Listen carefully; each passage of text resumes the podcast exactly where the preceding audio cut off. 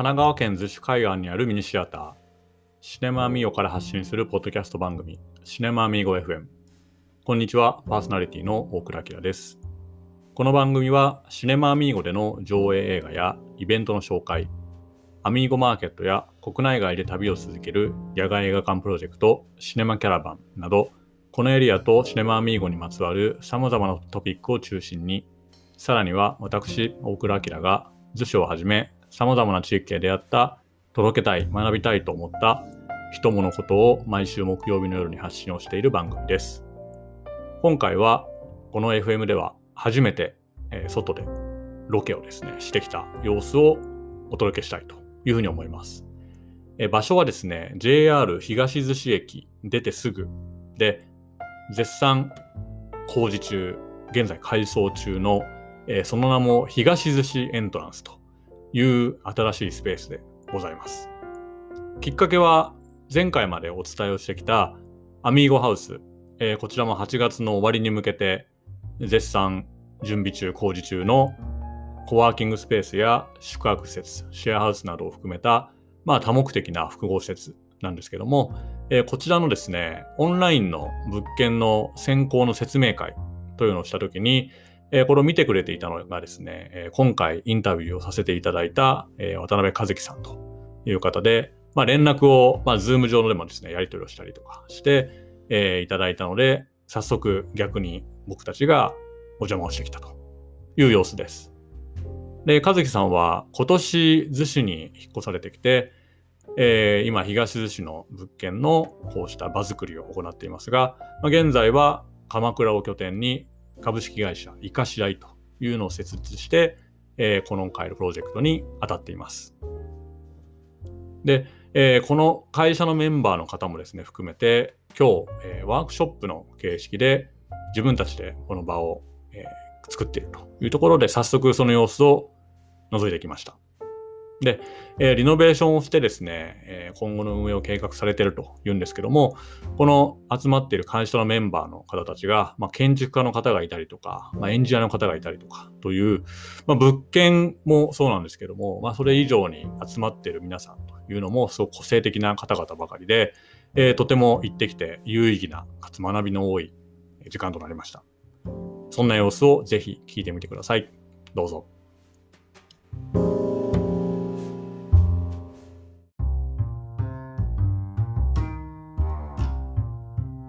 東逗子の、ま、絶賛工事中のスペースにお邪魔してます。東逗子エントランスっていう名前ではエントランス、ま、駅も歩いてすぐですね。そうですね。もう徒歩30秒ですね。ね、もともとペットショップでしたっけ？そうです。で上は住まれてたんですね多分。いやえっ、ー、とねペットショップの事務所だったらしいんですけどなんかどういうふうに使ったかいまいち分かんないぐらいまあボロボロで汚かったうん。もうじゃあしばらく空き家だったんですか？えっと、でも1月にオーナーさんが休止してそれからなんですよね、はい、そうなんです。そう確かになんかねずっとあの見たことあるなと思ってて営業されてるのは、はい、はい、そうかそうか。じゃあけど本当今年に入ってからですね。そうですね。その割には多分維持があんまりちゃんとできてなかったのかなぐらい汚かったですね。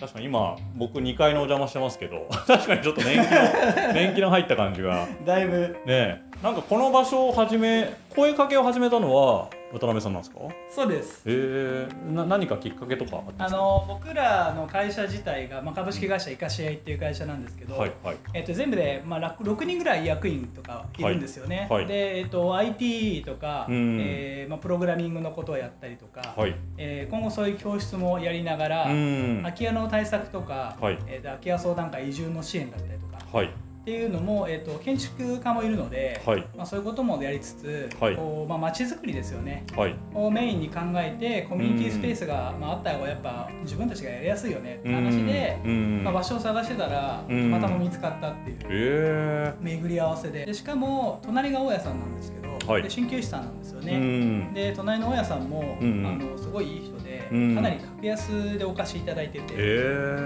でもう好きに考えやってくださいって。本当トントン拍子で1週間ぐらいで決まっちゃいました、ね、あすごい。あっという間。7月から。あもう。まだ始まったばっか。始まったばっかですね。始まったばっかで、うん、とりあえずその1階はスペースとしてもうすぐ使いたいなっていうのがあったんで、うんうん、あの今1階からやってるんですよね。普通は改築って2階からやるんですけど、はいはい、まず1階からやって、でキッチンもやろうと思ってるで、うんまあ、その辺も作って、うん、で8月になったらば2階を進めていこうという感じで今考えてますなみに1階はキッチン以外、まあ、全体どんな建物えっと、建物的には1階が、えっと、手前が、まあ、フリースペースみたいな考えてて、うんうん、ちょっとイートインみたいにしようかなと思ってるんですよね。あなるほどでまあ、うちの方でもキッチンは、うんうん、まあ、僕らは飲食の人間じゃないんで、うん、基本的にその、え日替わりみたいな感じで誰か入ってくんないかなって今探してるんですよ、うん、で何人か手を挙げててくれてるんで、うんうん、まあ、その辺をやりながら、うんうん、まあ、イートインっていう形でここって全然こうたまれる場所がないんですよね、人々が。で人々がちょっとゆっくりする場所がやっぱあった方がいいよねっていう街の声があったんで、まあ、じゃあだったらそれをうちでやろうかっていう、もちろんいろんな人いるんで、ちょっと規制しないといけないなと思ってるんですけど。まあ、規制もかけつつ、うんうん、まあ、そういうふうにやれればなうん。じゃあまあフラッと来る人も立ち寄れたりするし、うん、まあ、住んでる人も、まあ、ちょっと散歩出たついでに寄れたりとか。で、ね、さらにそこに、まあ、日替わりでなんかご飯が食べれたりとか、まあ、お茶が飲めたりとかみたいな。はい2階に関しては、うん、えーと、もう完全にレンタルスペースと考えてて、うん、20人ぐらい今、えーと、入れるような感じでは考えてるんですよね、うん、ただちょっとこのコロナの環境下なんで、まあ、そこまで入れるかなっていうのはちょっと不安もあるんですけども、はいはい、まあ、コワーキングとレンタルと,、えー、と一応やっていくっていうのが一つと,、えーとまあ、一応キッチンスペースもあるので、まあ、皆さんでパーティーもできるので、まあ、考えながら使っていただければっていうところが一つと。であとうちの妻の方が、うんうん、えーと、施術をやったりとか、はい、セラピーやったりとかしてるので、その施術室という形で今使おうと思ってます。多目的なじゃあ感じですね。そうですね、ね、結構多目的になりますね。確かに結構その今まあ今年こういう状況だからかもしれないですけど、まあ遠くに行かない代わりに、その何家族かでこうちょっとね顔の分かる人たちで、なディナーをしたりとか。まあ、この地域だと割とねバーベキューみたいにしたりとか、そういうこの日常の延長線にある集まりが結構増えたりとかそうですね。ね。そういう意味でのこういう場所ってすごくね、そうだそういうのはやっぱ重要かなとは思ってて、うん、特に東伊豆市って遊ぶところがない、うん、いや人が本当来れるところがないっていうのが、うん、その若い世代から高齢の方までやっぱ言われてることなんで、どうしてもそういうスペースあった方がいいんじゃないかなとは思ってますね。はい和樹さんは東伊豆市出身なんですか？違います。僕東京です。東京で？完全に東京で、うん、僕2月にまだ来たばっかなんですよ。はいはい。で移住してきて、うん、でまあ相続の仕事とかもともとやってたんですけど、まあ、今回こういろんな仲間とこの数か月出会ったんで、うん、だったらもう会社立ち上げて、ちょっとみんなで地域のこと考えながらやっていこうよって。みんな話になって。あじゃあ移住されてから、まあ、こういう会社を立ち上げ、まあ、仲間と出会って会社を立ち上げて。そうですね。もともと東京の方では医療系だったりとか、その介護系の施設とか、まあ、そういうの経営やってたんですよね、で会社を売ってしまって、はい、そこのタイミングでっていうのがあったんですけども。なるほど。じゃあまあ場のスタートもそうだし和樹さん自体も結構今年すごく切り替わったというか。そうですね。今年だいぶ切り替えたっていう感じですねご近所の方が多いですか？近所の人が多いです、もうやっぱりそのどっかから来るっていうのはないですね、だからもうこのコロナの環境下っていうのもあるとは思うんですけど、まあ、地域の人たちが結構なんとなくこう言葉に出さないけど注目してくれてる。期待というか、はい、なんだ何やらかすんだこいつはみたいな感じなのがあって、まあ、なんで逆にそこの部分の期待に応えられればなと思ってますけどね。確かになんかこのエリアってそういう新しい動きというか、割とこう生活が主体のね、ことが多いから、そうですね。だからこういう場が起こるっていうのは珍しいかもしれない。そうですね。ただでも本当は葉山も近いし、うん、こうアーティスト活動とかそういうなんか、えー、と健康的な食品作ったりとか、うん、セラピーやったりしたって、個人でこうやってる人結構多いんですよね、でもあの逗子の駅まで行かないと、これ何もないみたいな感じのことみんなおっしゃってて、そういう個人の人たちは結構注目して、こう見に来てくれてますよね、なるほど、えー、ある意味あの逗子の人たちそうかもしれないですけどある程度その自分たちのやりたいこととか、コミュニティがこう割とある意味ちゃんとできてて、うんね、お互いにそんなに干渉しないというかいい距離感で暮らしてるから、ね、まあことさらそんなにこうなんだろう声を立てね上げてどうこうしなくても割とみんな幸せに過ごしてるって感じがただまあそういうねつながりたいすごく気持ちはある方が多いんで、うん、本当にこういう場所とか、まあ、僕らのそのアミゴハウスもそうですけど、うん、やっぱりこうちょっと声を上げるとあ実はそういうの欲しかったみたいなのが結構ありますよね。そうですね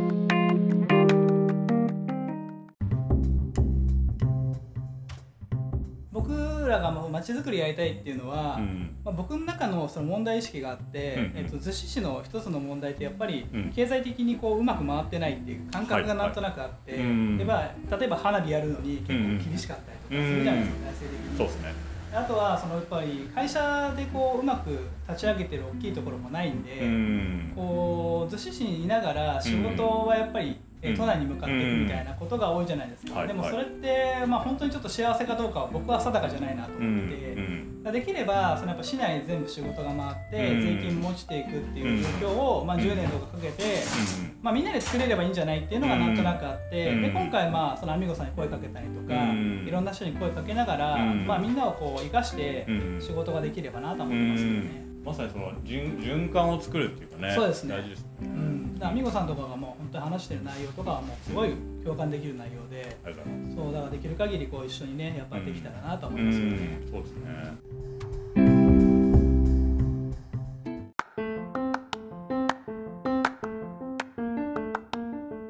これ機材とかもすごい丸の子とかもうあのプロの方が使うものがいっぱいあるんですけどこれはな結構全部買いました。あ買ったんですね。そうです。あの今回、まあ、彼彼女建築士さんなんですけどすごい、はい。はい、であとは建築士の方に、うんうん、えーと、DIY の講師として入ってもらってるんですよ。あなるほど、はい。でえーとまあ、今日来てないんですけれども、それでうまくイベント立てたやつですね。そうですそうです、はい、でこれで解体をしたりとか、はいえーとまあ、こういうふうにやった方がいいよっていうのをアドバイスもらいながらやったりとかしてて、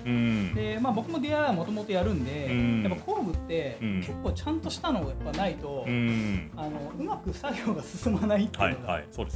正直あるんですよね、だからちょっとそれを考えて今回工具を買ったのも一つと、あとはその地域の人がこうレンタルとかあるといいよねって。あなるほど大工道具のレンタル。そうですそうです、うん、でまあ僕ら買っといてちゃんとメンテナンスしてれば、うん、まあ貸しゃいいんじゃないっていう感覚で、思ってますね、はい、それであえてこういいところのメーカーのものをちゃんと買ってっていう、確かにちょっとありますよね。ここになんか棚作りたいなとか、だからそれってなんか買うと高いしけど工具買うほどでもないし、そうなんですよね、うん、でコーナーとかね島中まで行って借りるほどでもないしみたいな、うんうん、だからずっしりでそれが循環できればね、一番いいですよねそうそう道具の循環確かにいいですね、あ、チョリと申します。チョリ。いきなりなんか質問の違いのある。それはなんかあの聞いていい由来とかなんかあるんですか？チョリさん。チョリさんと呼べばいいですか？はい。あのリノベーションコーディネーターって空間をリノベーションするときに、はい、まずお客様が相談する先として、はい、あの建築家を建てたりするときに、はい、失敗しちゃうお客さんがめちゃ家は3度建てないとダメだとかね。言いますよね。言うじゃないですか、はいはい、それってね建築業界の言い訳なんですそうなんですはい。で私は建築業界に20年間いて、はいはい、ずっと設計をやってきて、はい、で自分が独立するってなった時に何をしようかと思った時に、はい、設計するのをやめようと思ったんですよ。設計するのをやめる。はい。設計するよりも例えば、はい。こうやねあの和樹さんとかとやってるのも何かって言ったら、はい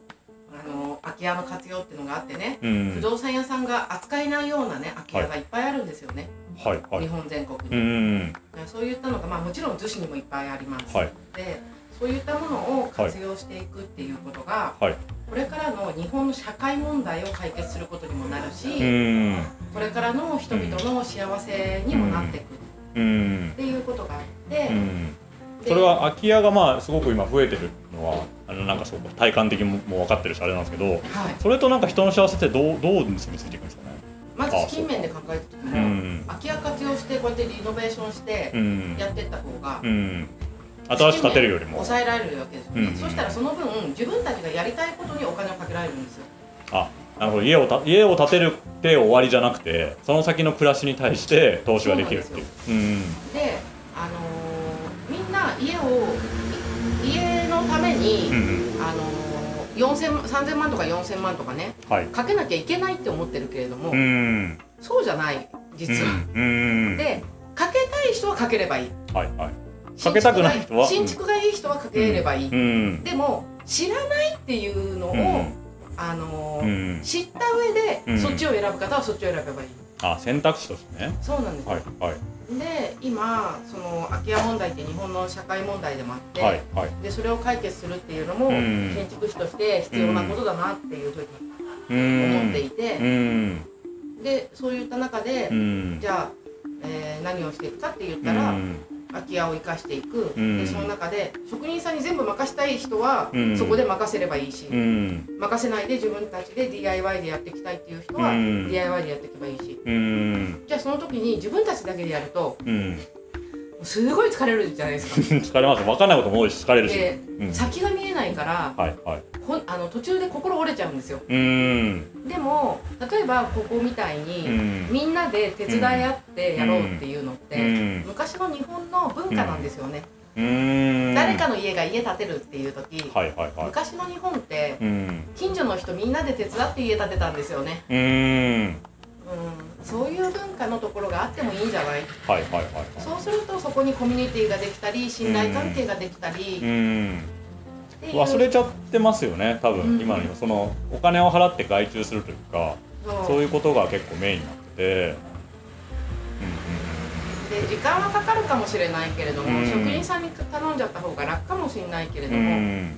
でもその中で家族関係とか、近隣との関係性とかっていうのが緩やかにできてくる場合もある、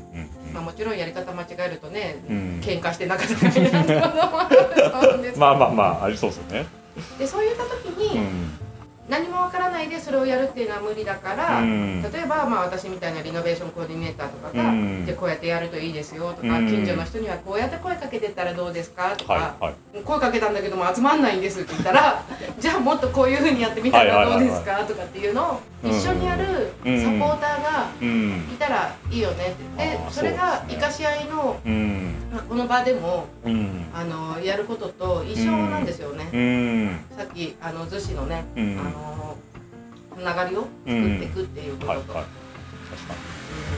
はい、間に立つ人いないですもんね。そうやって使いたい人と持ってる人がいるけど、うん、その間にそううまく回すというか。そうですね、うん。まあ、そんな感じ。ケイさんと坂田ってそのアウトプットというか家がこうなりますっていうゴールというかイメージは作るけどそのプロセスの提案って確かにされる方がなかなかいないですよね。で私基本的にすごい不器用で、うん、多分今ここの今日ねここの場にいる中で一番不器用で 本当ですか？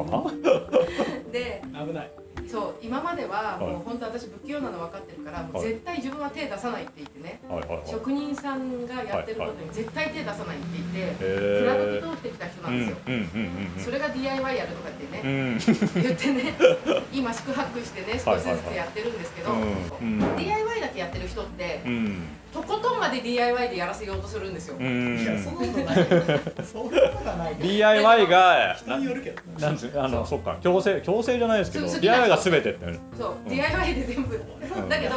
だけど例えば人によっては、ここまでは DIY でやって、ここからは職人さんに任せた方がいいよっていう、バランスが取れる。バランスがあるじゃないですか。職人さんが DIY を教えたりすることができるようなね。仕組みをね、これから作っていったりとか。職人さん技術は持ってるけれども、教え方っていうのはわからないから、こんな感じだよっていう。なるほどな。それ実際やられてどうですか？その今まで手を動かさなかった自分が DIY されて。実際やってみて。はい、手出さない方がいいかな。だけどまあまあまあまああのー、少しずつねあのいろいろ。だから自分が一番危なっかしい人間だからこそ、うん、あの危険性に対しての教え方っていうのを今考えてますね。はいはい。そうそれは確かに鳥さんの目線だからできるし、ね、性格だからできることですよね。そうそうそう。コロナ中に知り合った。はい、え？そうかそう三ヶ月ぐらいかうん。今あれですかじゃあ生かし合いの一員なんですか？そうですうちの役員です。おおなるほど。もうすぐに役員に入ってくださいとおお。初めて会った時に、うん、あれ二回目？2回目。2回目。2回目の時に会社の役員になった。そのスピード感ってどうやって出せばいいですか？いや僕も今それ聞いてください。そうそれ聞きたい聞きたい。勘。勘？勘と信頼できるかどうかです、はい、信頼できるかどうか。なんとなく。あの、はい、まあ彼女の場合は、はいはい、基本的に SNS の、はい、えっと、マーケティングの方法をやってるんですよ、はい、露出がすごい激しいんですよ。ねあご自身でされてるんですかで、はい、そういう、えっと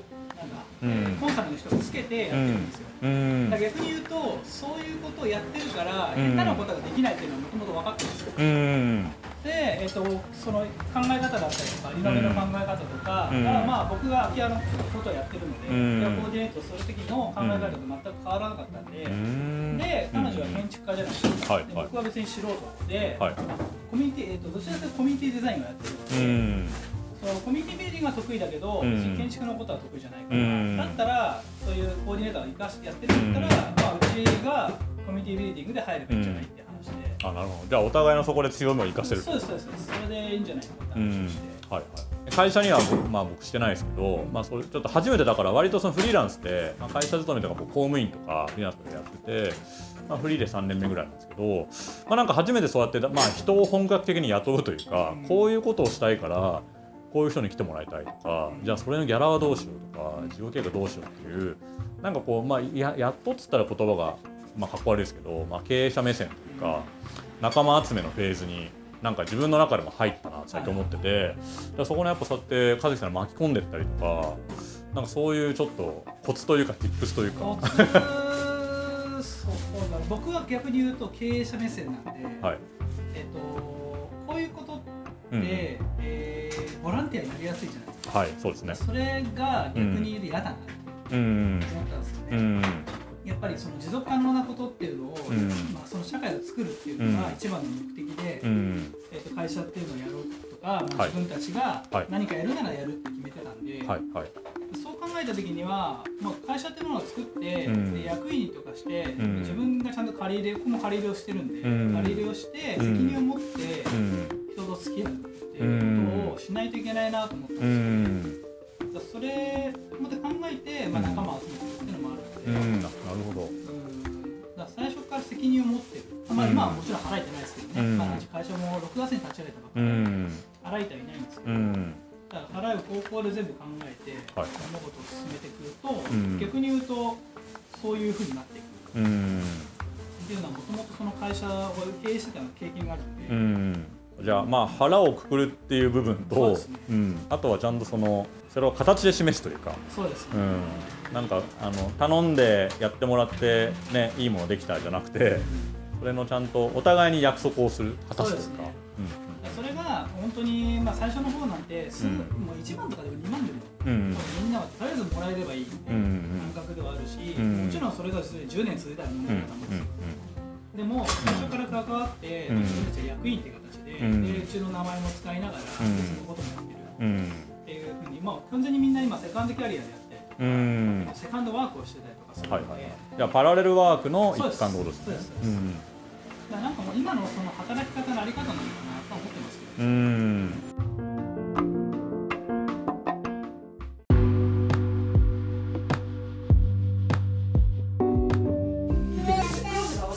なみに今日はどんな作業されるんですか？今は、えっと、クロスを巻くっていう。クロスを巻く、あこっち側ですね。こっちをまず優先的にやって、うん、その後こっちから、うん、こっちから前側の、うん、えっと、そのフリースペースに関しては、うん、先に先行的に8月からオープンできればなと思います、はい、なんでちょっとキッチンができてからじゃないとちゃんとオープンしましたっていうのは言えないんですけど、まあ、地域の人には声をかけるのかなと思ってます、プレオープンみたいなそうですねまあちょっと大掛かり的にはこうオープンイベントはやらないんですけど、うん、看板も変わってないぐらい。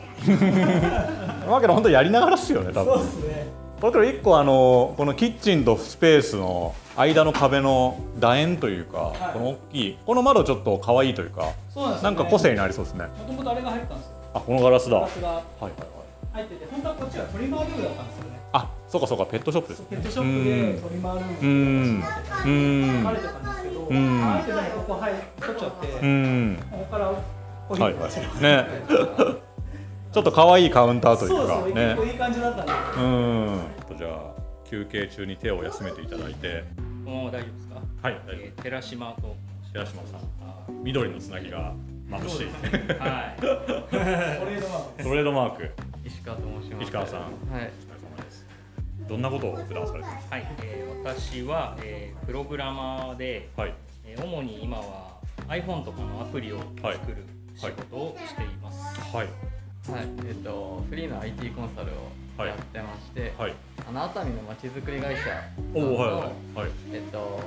今は、はい、顧客管理システム、えー、よく CRM、CRM っていうのはい、言いますを作ってますえお二人ともけどその、えっと、じゃあそういう自分の仕事もされながら生かし合いにも参加されてるっていう感じなんですか、参加されたきっかけは？前職が普通の、はい、あのちょっと大きめの、はい、コンサル会社で働いてたんですけど、はい、働きすぎて、はい、あの家族仲悪くなったんであら、はい、育児と仕事がこう混ざるようなことしたいなと思ってたんですけど、えー、それはもうやるんだったらもう、うん、場所っていうか仕組みがないとと思って、うん、じゃあ街づくりなんじゃないのっていう、あの経緯で街づくりに希望を見出して、これができるんじゃないえー、じゃあそれであのそのまあ一歩目というか、はい、一個手段としてこの場作り。あそうですはいはい。じゃあオープンされた後はまあここの場所のじゃあ情報発信だったりとかをイメージされてる。そうです、うん、私自身のなんかサービスができたらいいなと思ってるうん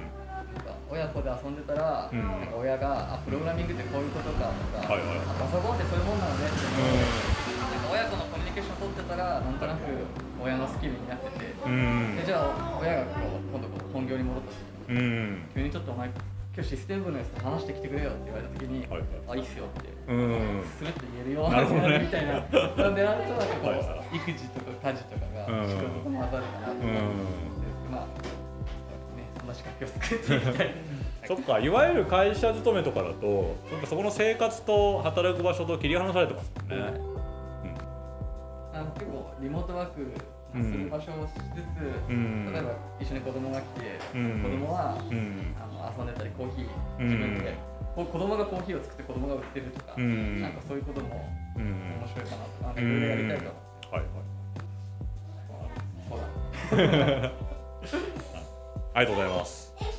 寿司の人って結構歴史のことやってる人もいるんだけど、うん、これちゃんとサイト化されてないというか、うん、おしゃれじゃないというか、はい、そうですね、見づらい、はいはい、見づらいですね、はい、なんでただなんか結構やっぱ残したいっていう地域の声があって、うん、じゃあそれだったらこっちの方でそういうのやろうかみたいな話が今出てて、はいはいはい、そうなんです。まあでも収益ができないんでどうしようかな。でまあ僕ら移住支援をやるんで、その街歩きとかやりながら、そういう歴史の方にもうちょっと目を向けながら、っていうのも、まあ、メディア化していこうかな、はいはいはい、両方ですね、うん。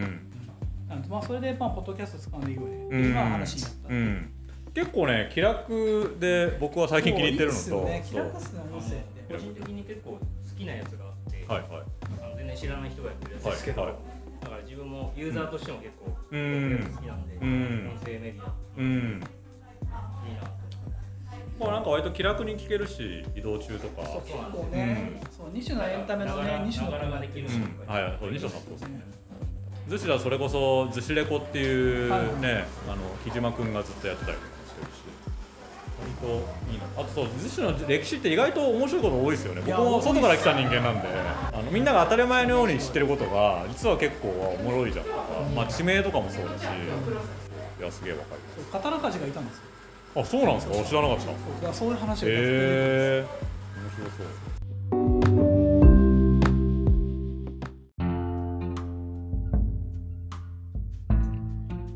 いかがでしたでしょうか？和樹さんたちもおっしゃってましたけど東逗子でまずはやはりこう人が気楽に集まれる場所、まあ、屋外だったり、まあ、朝市をやっていたりとかこうスポット的な集まる場所はあるんでしょうけどどうしてもこう気軽に、まあ、お店以外でサードプレイス的に集まるという場所は確かにないなというふうに思ったので、これからしかもこの駅のすぐ近くということで、外から来る人も近くに住む人も非常に集まりやすい場所だなというふうに思うので、こう何かこれからすごく盛り上がりが生まれていく場所なんじゃないかなというふうに思いました。で、チョリさんとかも言ってたんですけども、あのまあ、やっぱりその今、プロジェクトが忙しくて、毎回まあ逗子にいても、なかなかそもそも海に行けてないということもおっしゃったので、まあ、DIY をしたりですね、ワークショップの後には海を眺めて、まあ、終わったらアミニゴハウスに泊まって小ゆっくりするみたいな提案も僕たちもできるんじゃないかなと。せっかく逗子の中でそういう溜まる場所というのが生まれてくるので、こうなんか有機的にそれがつながっていくといいなというふうに思いました。で、あとやっぱり家を作るということはすごく大きい、まあ、場を作るということもそうだしあのそれこそ樹脂の映画の映画祭もそうなんですけどやっぱりこう住む人たちで手に手を取り合ってこう場所とか物事を作っていくっていうことが結果的につながりが生まれたりとか顔の分かる関係性になったりとか、まあ、そういったことがコミュニティが生まれるきっかけになるつながりが生まれるきっかけになる。でやっぱりそれがどうしても都会にいたりするとなかなか生まれなかったりとか本当はあるんだろうけどやっぱり住んでる人と、まあ、ローカルとの接点がなかったりとか、まあ、そういう意味ですごく逗子を改めてフラットにそういう場所が人が集まる場所っていうのが生まれやすかったり起こしたいと思う人と関わりたいと思う人がつながりやすかったりとっていうこうどこか土壌があるんだなということを改めて気づかされました。なんか DIY っていうとこう何か特別な感じがしたりとかハードルが高そうなイメージがあるんですけども、まあ、途中でインタビューの中にもあったその自分たちで実はほんの少し前まで家とかを近所の人たちで作ってたと。っていうのもやっぱりすごく大事な視点だなと思って、まあ、自分たちの衣食住みたいなことで、まあ、自分たちでできることを増やすとかやれることからやってみるというのは、まあ、貨幣経済的にすごく、まあ、換金されづらいというか、としては数字的に換算するとですね、まあ、割が合わなかったりとか、そういうこともあるのかもしれないですけど、まあ、その分のかけたエネルギーとか時間のフィードバックっていうのが、それから先のつながりであったりとか、まあ、そういういわゆるお金で買えない部分というか、まあ、そういうものにつながっていくのかなというふうに感じました。まあ、今回僕らが今やっているアミーゴハウスというものも、まあ、そういう新しい場作りとか、まあ、人とかメンバーとかが集まることによって、まあ、場を作るのは本当にきっかけでしかなくて、これからそこから何をしていくかということも踏まえた上での